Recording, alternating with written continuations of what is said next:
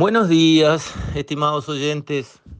Quisiera referirme hoy al tema de la justicia en Uruguay y cómo se está viendo involucrada cada vez más en los asuntos políticos del país. Porque en realidad la justicia no fue creada para hacer política, para ocuparse de la política.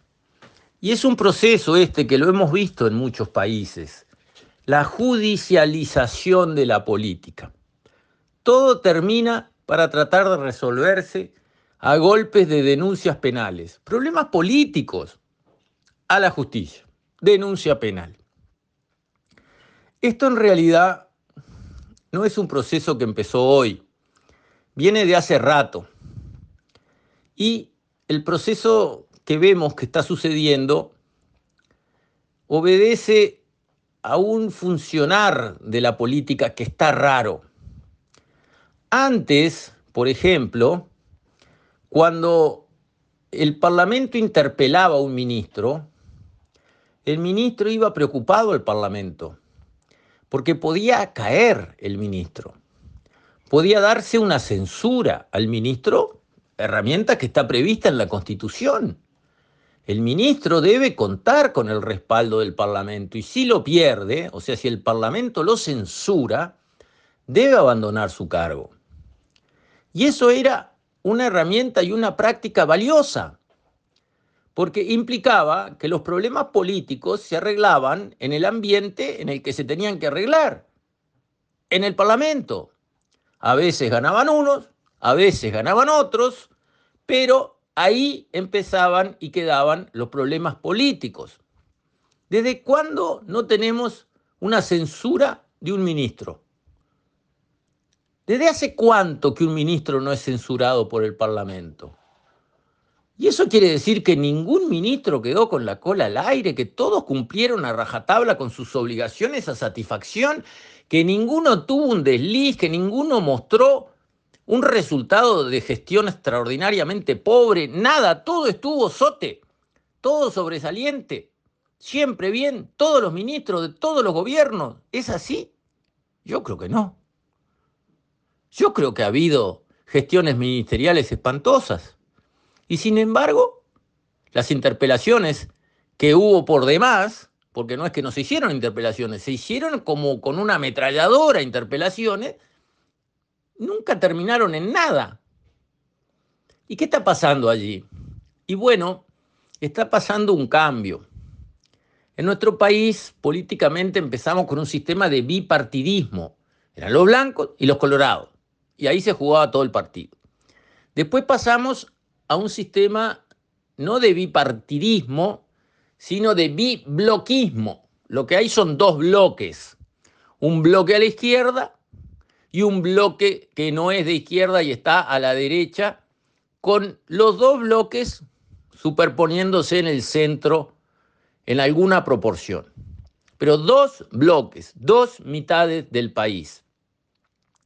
Pero se ha ido evolucionando hacia un sistema de confrontación política que abandonó los criterios que existían, que uno los veía de ecuanimidad, de racionalidad, si alguien comete un error, no importa si es de mi bloque o del bloque de enfrente, cometió un error, se reconoce. Si alguien me hace una crítica, no importa que la crítica venga del bloque de enfrente, si la crítica es válida, se acepta y se reconoce. Y eso es válido para los dos bloques.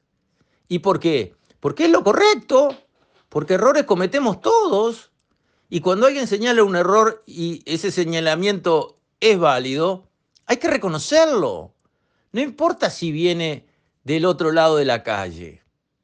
Eso es más sano para la política, es más sano para la sociedad. ¿Pero está funcionando así? No. Todo lo contrario. Si es algo de los míos, es todo bueno, todo bien, ninguna crítica es aceptable, todas son bajas intenciones. Y si es del otro lado, son todos errores, todas macanas, todas artes este, malsanas que están al favor de intereses ocultos y todo es malo y todo es rechazable. Y por lo tanto, si me interpelan un ministro a mí, lo defenderé hasta el final, aunque haya hecho una barrabasada, aunque tenga resultado de su gestión espantosa, porque los demás son todos malos y en realidad están siguiendo intereses espurios.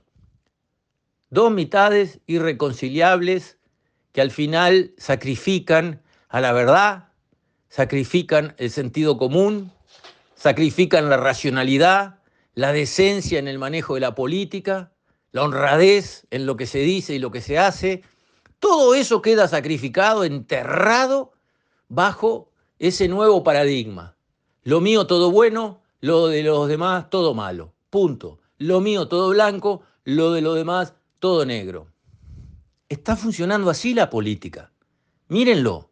Y a mí me parece mal, porque yo tengo mis ideas en economía, en política, en los temas sociales, en los temas ambientales, tengo mis ideas que defiendo, pero escucho lo que dicen los demás. Y a veces reconozco, mirá, este planteo la verdad que he de llevar, ¿eh? no está nada errado, está muy interesante. Lo hago, porque lo que dicen los demás no es todo malo, por definición, porque viene de lo demás. Muchas veces sí, pero otras veces no. Y cuando vienen ideas buenas, ¿qué hay que hacer? ¿Hay que liquidarlas antes ni siquiera de estudiarlas o de pensarlas? No, pero es lo que está pasando. Mírenlo, miren, miren el debate político entre las partes. Cuando alguien dijo, mire, esta idea que aporta fulano de tal, de tal grupo político, qué interesante. ¿Cuándo han escuchado a alguien hablar así de la idea de otro que no sea de su sector político? ¿Cuándo? ¿Cuándo? ¿Cuántos años hay que ir para atrás para escuchar algo así? No, no, no, no. Hay que volver a esos principios de decencia intelectual en el manejo de la política. Decencia intelectual quiere decir hay que decir la verdad. Si lo que el otro dice es correcto, aunque sea el otro, hay que reconocer que dice lo correcto. Hay que hacerlo por el bien de la institucionalidad, el bien de la sociedad, el bien de la calidad del debate, el bien de la convivencia, el respeto entre los ciudadanos, que incluso hoy pueden estar acá y mañana pueden estar allá, y tampoco es un pecado capital. Como no estamos haciendo eso, ¿qué sucede? Denuncia penal. Vaya para la para la fiscalía y que la fiscalía lo mande llamar en el juzgado. Y seguimos el debate, que no es tal, porque simplemente es un tiroteo de, agresiones, lo seguimos en la justicia, para que demore más, para que salgan más en eh, las personas en el informativo de la televisión de hora pico entrando al juzgado a declarar, para todo eso como parte de ese mal manejo, de ese manejo deshonesto de la política. Reflexionemos, ese no es un buen camino. Y yo creo que los políticos que se destaquen, que se separen de ese grupo que maneja en esta forma malsana la actividad política, van a ser premiados por la ciudadanía.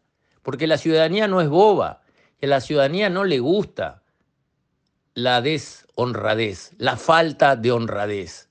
No le gusta la trampa, no le gusta la mentira, no le gusta la acción embromada con segundas intenciones, el cuchillito abajo el poncho. Eso a la gente de bien, que es la enorme mayoría de este país, eso no le gusta. Y va quedando en evidencia cómo actúa cada cual. Entonces yo hago una apelación a los políticos de bien que hay en este país, que no se dejen llevar por esa ola, no importa si son de izquierda o derecha, que sean gente, que reconozcan cuando el otro tiene razón, en una buena.